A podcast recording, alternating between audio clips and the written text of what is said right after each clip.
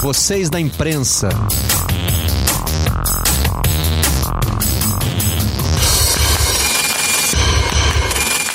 Olá, eu sou Marcelo Barreto e este é o Vocês da Imprensa, o podcast do Redação Sport TV. Trazemos para este ambiente, dentro do GE.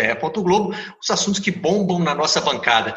E esse não dá nem para dizer que bombou, ele foi pipocando, ele foi explodindo ao longo da semana. Os casos de Covid no Flamengo que levaram ao pedido de adiamento do jogo contra o Palmeiras. Bom, para nos ajudar nesse caso, até porque nós não temos o conhecimento é, científico necessário, eu convidei a Raquel Stuck, ela é infectologista, professora da Unicamp, consultora da Associação Brasileira de Infectologia e também faz um trabalho de consultoria com a nossa parceira Globo News. Raquel, muito obrigado por atender o Vocês da Imprensa. Olá, boa tarde, Marcelo. É um prazer imenso estar aqui conversando com vocês com dois temas que eu gosto muito, que é a infectologia, a Covid neste momento e futebol também. Pois é, já soube que você é boleira, né? Você acompanha o Sport TV em casa. Acompanho, gosto programas. e dou uns bons palpites também, viu? Mas não vou pegar teu lugar, não, fique tranquilo. Não. Mas seria muito bem-vinda na nossa bancada, até porque, Raquel, estamos precisando de alguém é, que possa nos orientar com relação a questões de infectologia, né? O futebol não, é claro, não é uma ilha, mergulhou nesse mundo aí da pandemia, das restrições. É, como é que você tem acompanhado as diferenças entre como o Brasil e o mundo estão tratando o combate à pandemia de uma maneira geral na sociedade e dentro do futebol? Existem muitas diferenças, você vê privilégios, consegue enxergar algum erro assim para a gente começar o nosso debate? Depois eu quero entrar no, no, no específico. Primeiro, uma visão geral, por favor, Raquel. Ah. Marcelo, uh, nós temos uma diferença gritante entre o que foi o controle da pandemia uh, fora do Brasil, principalmente quando a gente fala da Europa, e o descontrole da pandemia aqui no Brasil. Né? Então, nós não tivemos. Uh, por quê? Na Europa, uh, você teve líderes de todos os países, alguns um pouco mais teimosos, como no Reino Unido, mas no fim todos, todos cederam às evidências da ciência em questão de isolamento, em questão de definir flexibilização só quando a curva, a famosa curva da pandemia, já estava né, na sua curva descendente, próxima a chegar no chão novamente, com duas semanas de redução de casos e de óbitos. No Brasil, nós não tivemos uh, nenhuma uh, orientação né, única, respeitando a ciência, ao contrário até, né, tudo começou como não, essa infecção não é nada, ninguém precisa usar máscara, não precisa fechar nada, e o que fez com que nós uh, vivêssemos há seis meses num platô de casos, de número muito grande de casos, e um número grande, ainda inaceitável na minha maneira de ver, de óbitos também. E além disso, como se não bastasse, nós flexibilizamos na ascensão da curva. Então, assim, uh, nós temos um modo uh, à la Brasil de tentar conviver, na verdade, acho que não é conter, a gente tenta conviver com esta pandemia em todos os segmentos da sociedade, pagando um preço muito alto, que é o nosso número de óbitos. E o futebol, no caso brasileiro, esteve ainda à frente dessa nossa pressa ou caminhou junto com a sociedade? Qual é a sua visão?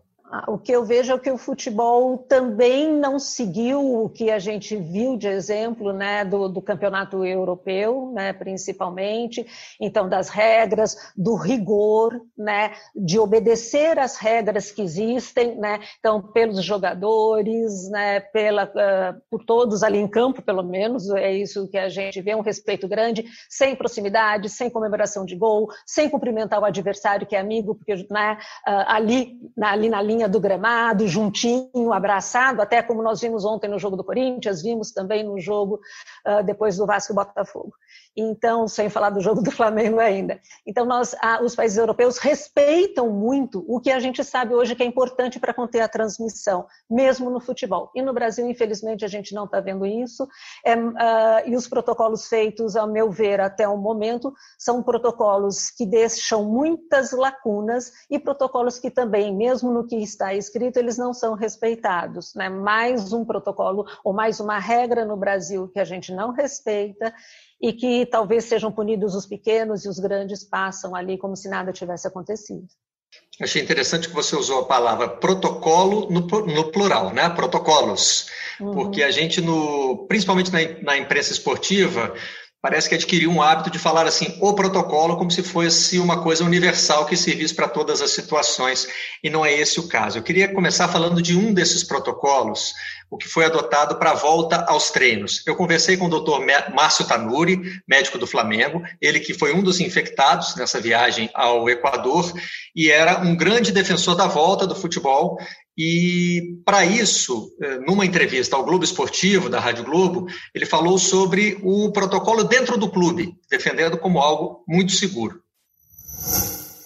Primeiro, óbvio que a gente não existe hoje método que seja 100% seguro, mas a gente usa métodos que têm mais de 90% de sensibilidade e especificidade é, para detecção de antígeno, por exemplo, que a gente fez. Então, é, primeiro de tudo, se você tem uma pessoa que está negativa, não tem o vírus, ou uma pessoa que é, já está imune, é, já teve o vírus da doença, já desenvolveu a imunidade específica positivo, se eu tenho duas pessoas que estão negativas, eu vou rebater a pergunta, tá? Para vocês depois é, criar esse debate, mas eu vou responder outra situação também qual é o perigo que tem de uma pessoa negativa transmitir para outra? Bom, aprendemos bastante de lá para cá, não é, Raquel? É, para começar sobre essa questão do ambiente seguro no treino.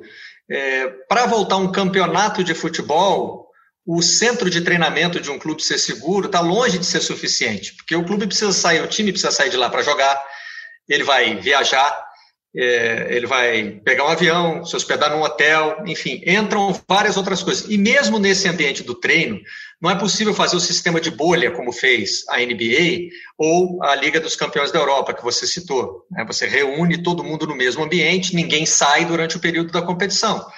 Isso quase funcionou durante o Campeonato Carioca, porque os deslocamentos eram muito menores. O Flamengo, por exemplo, jogou praticamente todas as suas partidas no Maracanã. Quando você envolve o deslocamento, essa, essa segurança de que o ambiente no CT está controlado, ela já dilui bastante. Essa é a nossa sensação, está correta? Está correta, né, essa sua análise. E, mas e antes disso, Marcelo, a gente tem que lembrar que se nós também não fizermos uma conscientização também de todos os jogadores da importância deles no comportamento adequado, né, no momento que eles não estão ali no CT, né? Então tem uma folga ou outra entre um jogo e outro, mesmo no Campeonato Carioca, que foi tudo por ali.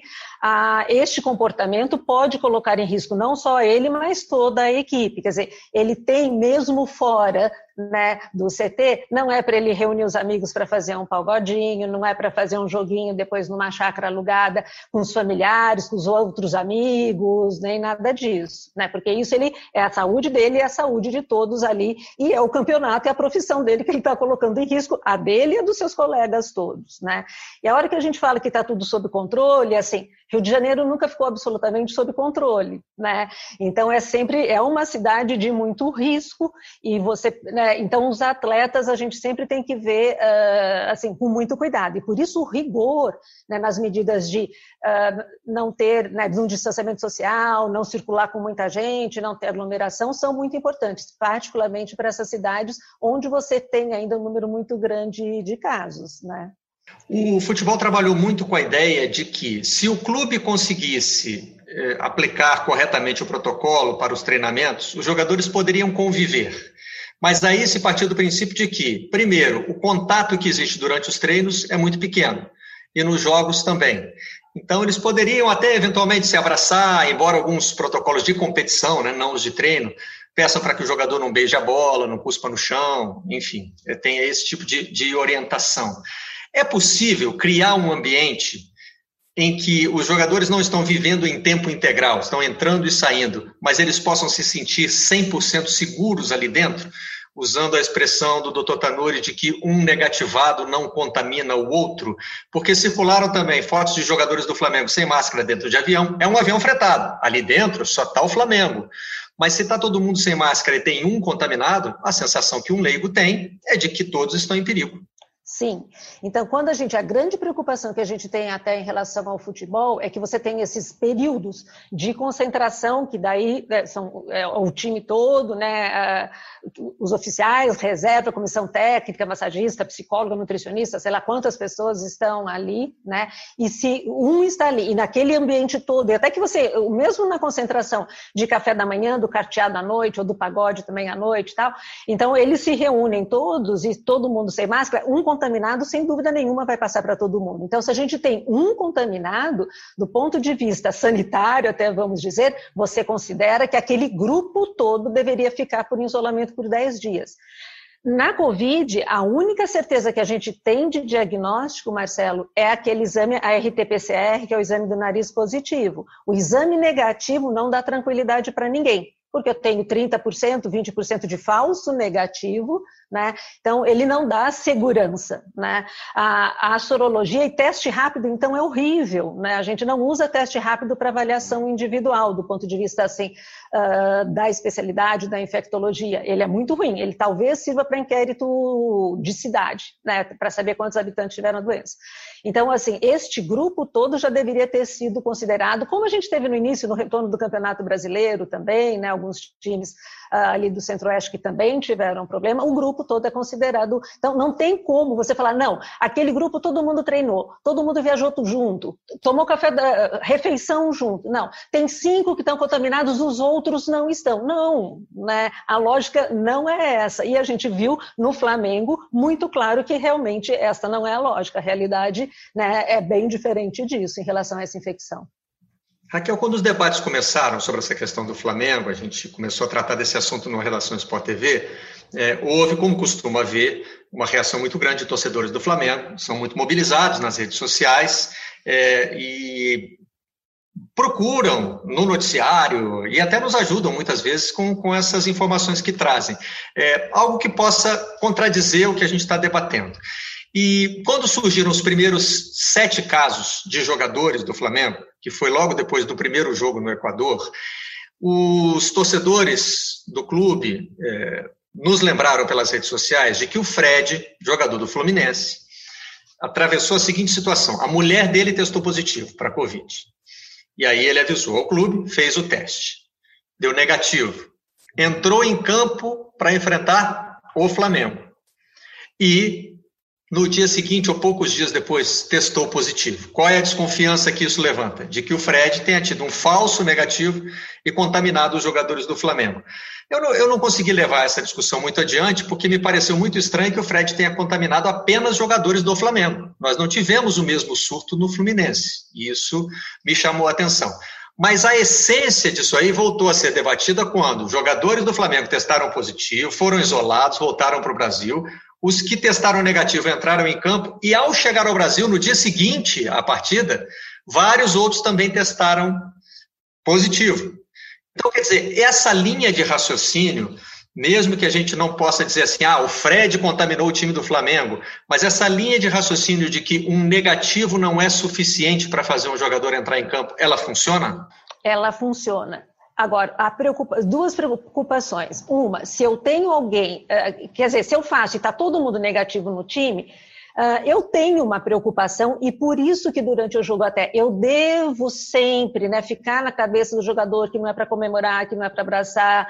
Né? A beijar a bola eu acho que é de menos importância até, né? porque ela vai voltar, o corona vai pular para lá tal. Mas assim, o, o, contato próximo né, e de conversar, de abraçar, de um abraçar o outro e beijar, né, ou das comemorações, ou de encontrar até o adversário que é amigo, isso é que não pode, mesmo estando negativo.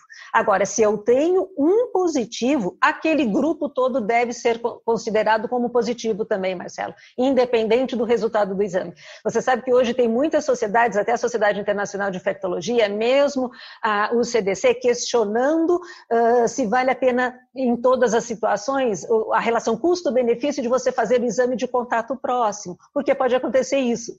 Né? Talvez você deixa, deva considerar o mesmo contato próximo como também potencialmente infectado e ele fica 10 dias em isolamento.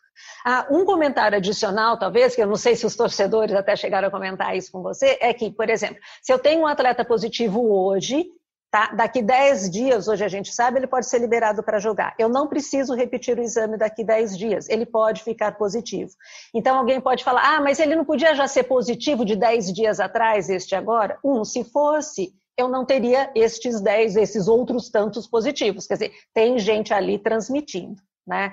E eu não tenho até o momento como saber se está positivo hoje ela já estava positiva 10 dias atrás. Nos jogadores eu tenho, porque eles fazem esses exames periodicamente. Então, ele era negativo na semana passada, ele positivou, ele está transmitindo. E possivelmente já transmitia alguns dias antes. Né? Agora, quem testou positivo, eu não preciso repetir mais este exame depois. E quem já teve, eu posso liberar de todo, né? Ah, ele já teve 10 dias, agora ele pode abraçar, pode beijar, ele não tem mais risco? Infelizmente, nós sabemos que hoje a reinfecção é possível. Ainda são poucos casos, talvez até porque todo o mundo ainda não estava eh, com capacidade até de diagnóstico de reinfecção, então talvez esse número seja maior do que a gente tem, a gente não sabe qual é a amplitude disso, qual, qual vai ser a importância da reinfecção para todo mundo, mas ela é possível. Então, o fato de eu já ter tido também não me tira da responsabilidade de manter os contatos para não pegar de novo, os cuidados, aliás, para não pegar de novo. Raquel, mas agora eu quero contrapor a Raquel infectologista à Raquel torcedora. Se quiser é, declarar o seu time, fique à vontade. Esse quadro que você acabou de pintar para mim, ele inviabiliza a volta do futebol. Porque se a cada vez que um jogador testar positivo, a gente tiver que quarentenar todos os jogadores de um elenco, o calendário não vai andar. É, é, o Marcelo, mas isso eu acho que é. Aí nós temos que pesar, né? a, o que a gente vai ter como valores, não é? Se é o futebol, a volta do esporte neste momento, ou se é a vida e a saúde das pessoas que estão ali. Este é, esta é a discussão. Fomos precipitados ao talvez voltar ao futebol? Eu acho que sim, né? Porque nós a, a, voltamos ao futebol no momento que nenhum outro país da Europa até voltou, né? De, de, de uh, ali, né? Do momento da pandemia, quer dizer, nós ainda num platô muito alto de casos e tudo, e optamos por voltar. Agora, vamos fazer né, ah, um calendário, né? Vai ser campeonato 2020-21 e a gente estende tudo isso e não fazemos 21? Não é? Para poder intercalar. Brasileiro de um turno pois só. Pois é, de um turno só, todo mundo, sei lá. Aí todo mundo teve que replanejar a sua vida. Os Jogos Olímpicos não foram adiados, a São Silvestre não vai ser em junho, né?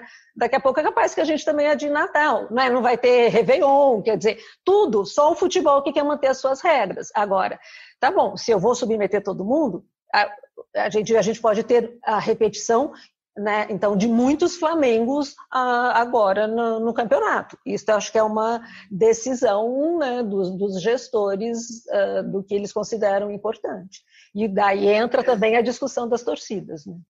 Nesse ponto tem é, outro Outra fala importante do Dr. Tanuri, lembrando que na época da entrevista ainda nos falava da volta do público ao futebol. Estávamos apenas discutindo a questão da volta dos jogos, né?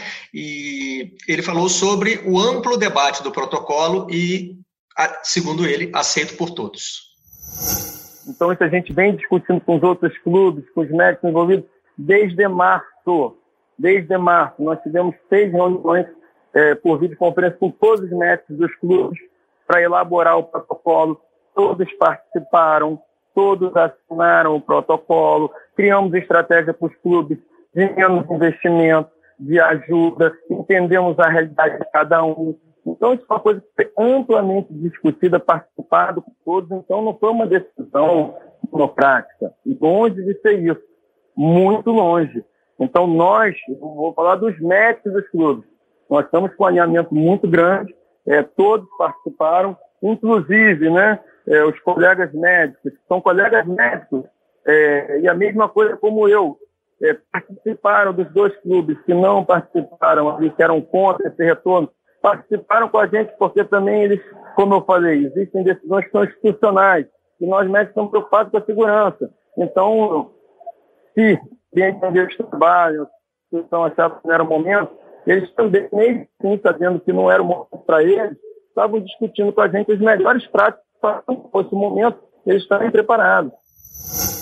Aqui eu nem quero focar na ironia ou numa possível contradição de ser o Flamengo, o clube que agora está com uma explosão de casos, e o clube que foi um líder dessa campanha pela volta ao futebol.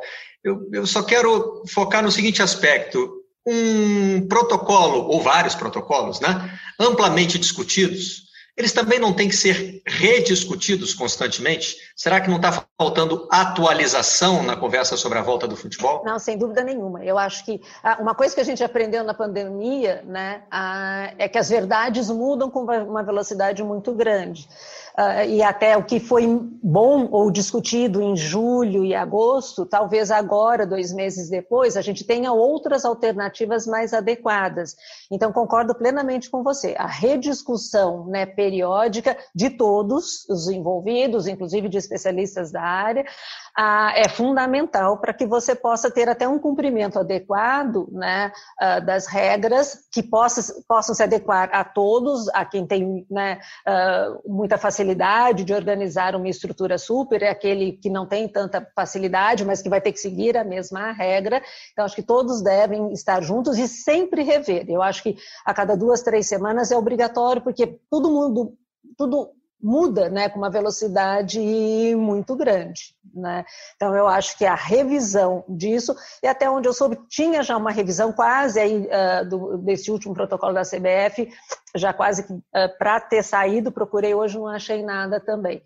Ah, mas é fundamental isso que você falou, sem dúvida nenhuma. Né? E o que eu acho que tem que ficar claro, e talvez uma diferença, Marcelo, até se eu pensar, é que a gente não viu tantos casos, assim, pelo menos ah, do futebol até europeu. Eu acho que, eh, acho não, com certeza, os europeus são muito mais disciplinados como regra, até mesmo talvez, os, talvez o espanhol, nem tanto, mas que mais se aproxima da gente, mas eles são muito mais obedientes e muito mais uh, com, uh, entendem melhor e eles aceitam e seguem as regras, acho que muito uh, mais estritamente do que nós, como regra, como os brasileiros. E aí o jogador de futebol entra nisso também, né? Então, se o jogador de futebol ele não, ele tem que saber que um é a profissão dele. Nós temos falado aqui para os nossos alunos, por exemplo, que estão voltando para as aulas, que eles não podem ser uma fonte de infecção para os pacientes. Não é porque eles voltaram para a faculdade que eles vão depois sair, vão para o barzinho, vão se descuidar. O jogador de futebol tem que ter essa mesma mentalidade e tem que se sentir responsável por isso. Né? Quer dizer, não adianta também o clube fazer tudo bonitinho, isolar, quase que fazer uma bolha para todos eles, se depois, no momento que ele pode sair, se ele não respeita nada do que é dito que ele tem que fazer e para a profissão dele. Né? Então, acho que isso também tem que ter um processo educativo contínuo e mostrando a importância para eles serem convencidos de que neste momento a pandemia não acabou.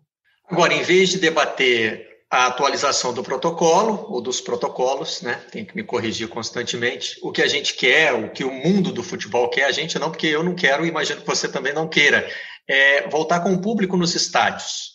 Existe é, alguma base nessa discussão do ponto de vista da infectologia, Raquel, ou ela é tão absurda quanto parece? a nós que somos leigos nesse assunto, mas militamos no jornalismo esportivo? Toda e qualquer uh, decisão que favoreça ter aglomeração, né, ela é banida neste momento. Né, ela não deve ser implementada. Então, a, a, volta da torcida significa você favorecer em muitos aspectos a possibilidade de ter aglomeração. Né? E depois eu acho que eu acho interessante que muitos né, de nós, colegas, muitos da imprensa também, acabaram ah, criticando no feriado, ah, a população não tem consciência, vai todo mundo para a praia. Ué, mas ele trabalha, ele vai tudo. A população, na minha maneira de ver, é a menos culpada. Da mesma forma, você vai abrir ah, para o torcedor e você vai falar, não, o torcedor tem que ter a consciência que não é o momento dele ir. Não, não peça isso para ele não é? Torcedor é emoção, torcedor ele não vê a hora de estar sentadinho onde está a figurinha dele desenhada ali no estádio, não é? Ele quer ele estar lá. E a hora que ele está lá, ele vai fazer aglomeração na bilheteria, ele vai fazer eh, o churrasquinho na porta do estádio, que a gente sabe que isso começa quatro horas antes, ele vai estar lá junto, você não vai ter controle nenhum de máscara, não máscara, quem abraça, quem xinga, quem nada disso, né? Ah, vai lotar o pois é, vai lotar o transporte público, vai ser aquela caravana para ir, aquela caravana para voltar voltar. Quer dizer, eh, eu acho que é inadmissível até qualquer gestor que tenha entendido minimamente a importância desta pandemia na vida das pessoas, né, a ser favorável a qualquer reabertura de qualquer segmento que implique em aglomeração. Né? Então, acho que não tem sentido mesmo. Um último trecho que eu queria destacar da entrevista do Dr. Márcio Tanuri se refere ao comportamento dentro do clube, porque aí a gente precisa discutir também até que ponto o clube consegue ser responsável pela segurança dos seus jogadores. Eu perguntei sobre é, áreas de contato dentro do clube e essa foi a resposta que ele me deu. A gente já sabe também que o positivo assintomático, por outro lado, é muito difícil de contaminar com contato esporádico. Não é impossível, mas é muito difícil. Mas, ao mesmo tempo, a gente sabe que é, para que ocorra um contato, a gente precisa de, no mínimo, no mínimo, 30 segundos é, de contato próximo, de troca de perdigoto. Mas é, a gente diz que é o mínimo, mas a gente sabe que na grande maioria dos casos teria que ser mais de 10 minutos. E aí eu pergunto para vocês de novo, qual é o momento de uma partida onde um jogador fique mais de 10 minutos trocando perdigotos, ou seja, é, conversando com o outro nesse distância de menos de 2 metros, por exemplo, para que eu possa efetivamente, medicamente falando, cientificamente falando, que eu acho que isso que a gente tem que debater ciência, tá? É, que às vezes eu acho que está sendo esquecido qual é o momento que, de uma partida de futebol, eu tenho isso. No vestiário, não, doutor? Os jogadores no ficam um pouco mais próximos, não? Sim, está certo. É, no vestiário seria outra possibilidade. Por isso que se trouxe todas essas regras né, de distanciamento de um número máximo de pessoas é, juntas no vestiário, com todas as protocolos para você evitar isso ao máximo. Os jogadores deveriam, então, Raquel, se comportar assim que saem do campo, porque no campo não vão usar máscara, isso aí está acordado, né? Mas assim que saem do campo, eles deveriam se comportar como em qualquer outro setor da sociedade. Nem estou chegando na questão do avião, mas no vestiário, por exemplo, deveria haver um uso é, rigoroso de máscara, por exemplo? Sim, no vestiário um uso rigoroso de máscara, né, por todos eles. Você vai tirar a máscara na hora do banho e recoloca novamente, né, durante todo o tempo que tiver ali. Não ah, limitar o tempo de permanência no vestiário, Marcelo, que é um ambiente fechado e normalmente, até onde eu entendo, sem uma ventilação adequada também. Né?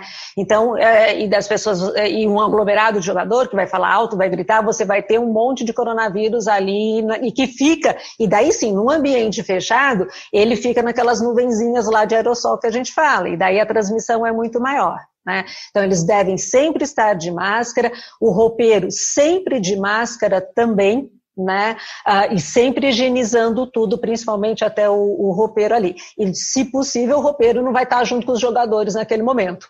Né, poupa o pobre do, do roupeiro, né, ele deixa tudo preparadinho lá e depois ele volta com máscara para arrumar tudo que está lá novamente né? Mas em um tempo mínimo, acho que não dá para ficar duas horas, né, 40 minutos, né? tem que ter um tempo mínimo. O ideal seria que você pudesse fazer até um rodízio ali, para não ficar todo mundo ali ao mesmo tempo, pra, que é como você faz, por exemplo, nos escritórios, nas fábricas, né? Você tenta uh, diluir o horário de bater ponta, você dilui os horários de refeição para não ficar todo mundo agrupado, o horário do café, enfim. Também no vestiário esses cuidados devem ser também uh, olhados e ter uma atitude que realmente impeça o maior risco de transmissão nesse momento. E nessa área existem profissionais do grupo de risco, né? principalmente pela questão da idade. Só para citar o exemplo do Flamengo, o Deni, que é o roupeiro principal do clube, tem 72 anos. Ele não viajou ao Equador, o que me remete a outra pergunta. O número de pessoas que viajam numa delegação também deveria ser reduzido e pensado em função da questão do grupo de risco? Isso é delicado porque alguns técnicos tem, não alguns, a gente tem um bom número de técnicos com mais de 60 anos. Aí o técnico não vai viajar para dirigir o time, mas o presidente precisa ir, o diretor de futebol. A gente deveria aplicar ao futebol limitações que estão sendo vividas em outras áreas da sociedade? Aí eu não tenho dúvida, né? A gente vê que a maior parte até, né, de todos os, uh, os outros segmentos todos se adequaram, muita coisa virtual, e é claro que no futebol não, não dá para fazer isso, mas adequar e readequar o número de pessoas, eu acho que essa sugestão é fantástica, deveria ser implementada, quem realmente precisa ir. Né? Ah, e as pessoas, o técnico é mais de 60, às vezes né, o médico também é mais de 60, né? É diabético, hipertenso, obeso. Né? Então, essas pessoas precisam de um cuidado redobrado. E se no meu trajeto, né, não sei se as pessoas e se os clubes também, mas imagino que sim, né, eu vou demorar seis horas entre aeroporto, chega e voltar e chegar no hotel, eu tenho que ter ali pelo menos duas ou três máscaras para eu trocar. Né? Não adianta eu estar com uma máscara só durante todo este período, que ela vai perder a sua capacidade de barreira. Agora, nós temos uma área aí que me parece de interseção é, de responsabilidades e que é difícil fiscalizar. Vamos supor que essas medidas tivessem que ser adotadas, né? Quem é que vai fiscalizar isso? O Flamengo, por exemplo, está alegando em sua defesa que não é o protocolo dele que é ruim, que dentro do CT estão todos em segurança mas que o protocolo da Comebol, que organiza a Copa Libertadores, tem falhas. Por exemplo, no fato de que obrigou o Flamengo a ficar oito dias no Equador. Né? É, a gente vai ficar sempre na palavra do clube contra a palavra da confederação. É muito difícil é, fiscalizar e determinar essas coisas, até porque não se consegue, né, Raquel, determinar dia de contágio. Nessa história toda, a gente vai ficar sem saber, por exemplo, se os jogadores do Flamengo se contaminaram no Brasil ou no Equador. É isso? É, é, se eles já estavam, sabe que eu parei para fazer essas contas, né, Marcelo? Se eles já estavam oito dias lá, pouco provável que uh, a contaminação tenha sido aqui no Brasil. Né? Uh, deve uhum. ter sido por lá mesmo. Né? Não sei se alguém chegou Mas depois. Mas ficamos sempre nesse deve. Né? Então, a gente não deve, pode dizer assim. É, foi no Equador. É, e, e, assim, e voltando até antes também, não acho que foi o Fred que contaminou os 11, ainda mais todo mundo estando no Rio de Janeiro, né? Vamos poupar o Fred disso, mas assim, de fato o Fred não deveria ter jogado naquela ocasião. E aí acho que nós temos um problema sério, que é essa falta, que teoricamente, né, o, quando você já teve o jogo do Flamengo logo depois, né, uh, que cinco testaram positivos, inicialmente foi essa, né, a notícia, já não era né, para ter jogo. Quer dizer, a Comebol deveria já ter adiado ou visto né, algum outro calendário para isso. Né? Então, a, eu acho que você tem a falta de sensibilidade, de rigor até sanitário, né, da, da Comebol, talvez da CBF também, para lidar com tudo isso, e você fica daí com um álibi para o clube. Mas eu acho que também, né, os clubes que estão lá, se você tem um grande risco, né, de contágio, de transmissão para até o outro time e tudo, é uma coisa também, talvez, de você, não, a gente não entra em campo. Eu sei que isso tem uma repercussão que é incrível, e até do ponto de vista econômico, de tudo, e perde, ah, tá bom, então a Comebol fala, tá bom, então a WO vocês perderam, né? Eu acho que isso é muito complicado. Mas ah, talvez algo supra até Comebol, alguma coisa assim, que pudesse interferir e mostrar a gravidade da situação. Quem sabe com esse exemplo do Flamengo algo possa mudar para melhor, né? Raquel, você citou uma palavra mágica aí, para a gente passar para a discussão da responsabilidade de federações e confederações. Calendário. É, aliás, você usou uma expressão que não existe no futebol. Outro calendário. Não tem, não tem outro. Ou é esse aí, ou não é nada, porque né, as federações e confederações não aceitam. É, eu não digo que ela não existe porque ela é incorreta, ela não existe porque ela não é aceita pelas federações, pelas confederações. Elas querem cumprir seus contratos, elas querem que os campeonatos comecem e terminem com o número de datas planejadas, mesmo num cenário de, de pandemia. Né? Passando agora para essa linha da responsabilidade das federações e confederações. Existe um cenário seguro para realizar campeonatos de futebol com viagens entre cidades do Brasil ou com viagens entre países da América do Sul, respeitando um calendário. O limite, por exemplo, de que passou de 40 para 50 jogadores resolve a situação, porque é isso que a, a Comebol diz. Ah, e a CBF estava dizendo, mas no caso do Flamengo já aceitou rever a posição. Ah, não, a gente permitiu que vocês inscrevam 50 jogadores. Então, se 30 testaram positivo, manda os outros 20 que testaram negativo. Né? É, isso é sustentável ou é só uma forma das federações e confederações, na verdade, tirarem o corpo fora? Ô Marcelo, eu acho interessante isso, né? Quer dizer, a pandemia afetou todos os segmentos, né? só não afeta as federações. Quer dizer, opa, né? Que, que, visão que é essa? Que egoísmo é esse? Assim, egoísmo das federações, né? Um egocentrismo? Não, para a gente a pandemia não existe, nós vamos seguir nosso calendário, porque não tem discussão. Como que não tem? Todo mundo se adaptou, né? De todos os calendários, até de outras atividades esportivas, não estou falando, né? Que tô, uh, mas assim, só o futebol que não pode se adaptar diante desta realidade de uma pandemia que não estava prevista, né? Ah, então, eu acho uma falta de sensibilidade né, tremenda, porque todos os outros segmentos se organizaram ah, do jeito que foi possível, não é o melhor, né? não é o que a gente queria, mas do jeito que é possível, com algum grau de, de segurança né, para os atletas e para todos os envolvidos ali no futebol. Eu acho que se você tiver. Agora eu, eu pergunto: né, será que todos os times das, das federações, né, ah, eles têm três times né, para colocar em campo? Eu, tenho, eu treino um num CT ou num horário de terça, quinta e sábado, o outro eu tenho 50 atletas, todos eles têm? Não é a realidade, né, Marcelo? Não é? Eu, o meu, ó, o meu Guarani aqui não tem. o meu Guarani aqui não tem, mas assim, né, a gente sabe, o, o, Flamengo troca jogador que você não vê que é. trocou. Ele, ele tem dois ou três times titulares. É, né? O Guarani está na realidade isso... da maioria dos clubes brasileiros que tem dificuldade para manter um sim. elenco principal. um elenco, né? quer dizer, é. Então, acho que é uma regra que acaba não se aplicando. Agora, essa intransigência, eu vejo como intransigência das federações, que no nosso calendário a gente não muda, eu acho que isso é um pouco né, leviano, vamos dizer assim, para ser educado. Raquel, para a gente fechar então, é, nós estamos vivendo hoje um cenário que só permitiria a volta do futebol se houvesse uma flexibilidade muito grande. A possibilidade de paralisar um campeonato porque um jogador testou positivo e você precisa isolar um time todo. É, um calendário que a gente tem que aceitar que pode não chegar ao fim. Ou seja, em termos esportivos, é, é um momento muito complexo para você pensar em, em, em, voltar nesse momento. Estamos o tempo todo, Raquel, dizendo aqui que o melhor era mesmo não ter voltado com o futebol? É, eu acho que, a, acho que mesmo eventualmente os que foram favoráveis, acho que numa reflexão bem assim, né? 2 mais 2 igual a 4, se for uma reflexão bem fria, eu acho que não foi o momento ideal pela situação como, que o país está como um todo. Né? Então, de muito risco ainda de transmissão, muitos casos ainda, e, o, e Uh, e junto com isso, né, este sentimento que a gente vê comum à, à maior parte da população, não de que se está tudo flexibilizado já passou. E daí você vê um aumento expressivo do número de casos né, diagnosticados em praticamente todos os municípios, e não é diferente entre os atletas do futebol.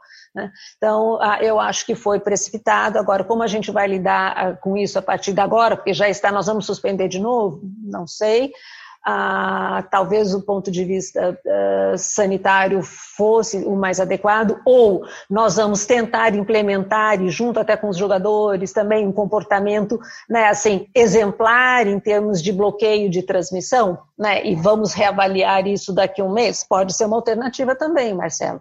Né? Então vamos, ó, vocês viram o que acontece? Acontece, né? Não é que os malucos dos, dos infectologistas estão falando e a coisa, eles só fantasiam porque eles estão sentadinhos lá numa mesa. Não é, as coisas acontecem assim mesmo, né? Vamos mudar nossa postura, vamos ter mais consciência, vamos ser mais responsável dentro de campo, fora de campo, na concentração, hora que vai para casa, né? E vamos ver se isso surte efeito, uh, se eles, né? E daqui, como você falou, a gente tem que sempre rever, tem que sempre rever. Daqui um mês a gente rever o que aconteceu, ou antes, se for necessário. Né? Talvez seja uma alternativa, porque a vacina também logo, logo a gente não terá. E com certeza não será né, um meio do futebol eh, que receberá né, os escolhidos como os primeiros né, para serem vacinados. Então, por mais que a gente goste de futebol, mas não será o prioritário. Aqui é uma questão pontual, na verdade, antes da gente encerrar de vez. É, do ponto de vista epidemiológico, essa pergunta pode até ficar ultrapassada quando o podcast for publicado, mas no momento em que a gente está conversando, a CBF está avaliando o adiamento da partida entre Flamengo e Palmeiras. Na verdade, é Palmeiras e Flamengo. O Palmeiras é o mandante. O Palmeiras não quer aceitar, o Flamengo fez o pedido, disse que poderia recorrer até à Justiça Desportiva, mas eu quero focar no ponto de vista epidemiológico. Por tudo que você explicou, essa partida não deveria acontecer, porque a gente não consegue garantir que os jogadores do Flamengo que vão a campo não vão contaminar os do Palmeiras, mesmo testando negativo. Está certo isso? A não ser que o Flamengo tenha deixado aqui um outro time que não viajou com eles, e todos negativos, não é? O sub-20, por exemplo. É, talvez. Né, e que teste negativo antes. Daí, né, agora, com este time, com este elenco que viajou, nenhum deles deveria. Uh, e assim, e, e, o Flamengo, se ele não concorda com o adiamento, ele sabe que ele está colocando, e que ele coloca em risco também os seus, os seus atletas. Né? E todos aqueles, a comissão técnica, então, todos esses que a gente já comentou aqui. Mesmo os que testaram negativo agora. O Vanderlei já teve, já né? Teve. Vanderlei já teve Covid, mas ele já, mas já é. faz dois meses, olha, ele pode até se reinfectar. Não desejo, claro. pelo amor de Deus, né? Mas assim, não está isento deste risco, né? E nunca é tarde demais para dizer que a gente torce pela saúde de todos os infectados, né? Seja no Flamengo, no mundo do futebol, fora deles, né? Infelizmente, as vidas perdidas a gente não pode recuperar, mas tudo que a gente debateu aqui parte, né, Raquel, do respeito à vida humana, do respeito à condição dos infectados. Sim, e essa preocupação é principal, quer dizer, porque até porque eu acho que talvez entre os atletas passe isso, mas sei lá, tá vendo, ó, mas lá no time, lá todo mundo teve, não aconteceu nada. Ah, né, mas a gente sabe que hora que ele vai para casa, né, você tem vó, tia, todo mundo, você tem um roupeiro, quer dizer, que são pessoas de risco de adoecimento mais grave. Então, esta é a grande preocupação também, né? Que a gente sabe que a chance deles, eles ser quase que né, na, na, na, medicina nunca é sempre nem nunca, mas a chance de um atleta não ter uma boa evolução é muito difícil, né? Mas e os outros que estão ali e mesmo dentro do, do, do seu local de trabalho, né? Então a gente tem que pensar não só na gente, pensar nos outros também. Eu acho que a responsabilidade de cada um é muito grande nisso. Raquel Stuck, infectologista, professora da Unicamp, muito obrigado pela participação no Vocês da Imprensa. Foi um prazer imenso, Marcelo, e à disposição, viu? Boa sorte para o seu Guarani. Obrigada, ele está precisando. Ah, mas não é só sorte ali, tem mais coisa, infelizmente. Tem mais, tem muito mais. Nós nos encontramos na próxima edição do Vocês da Imprensa. Até lá. Vocês da Imprensa.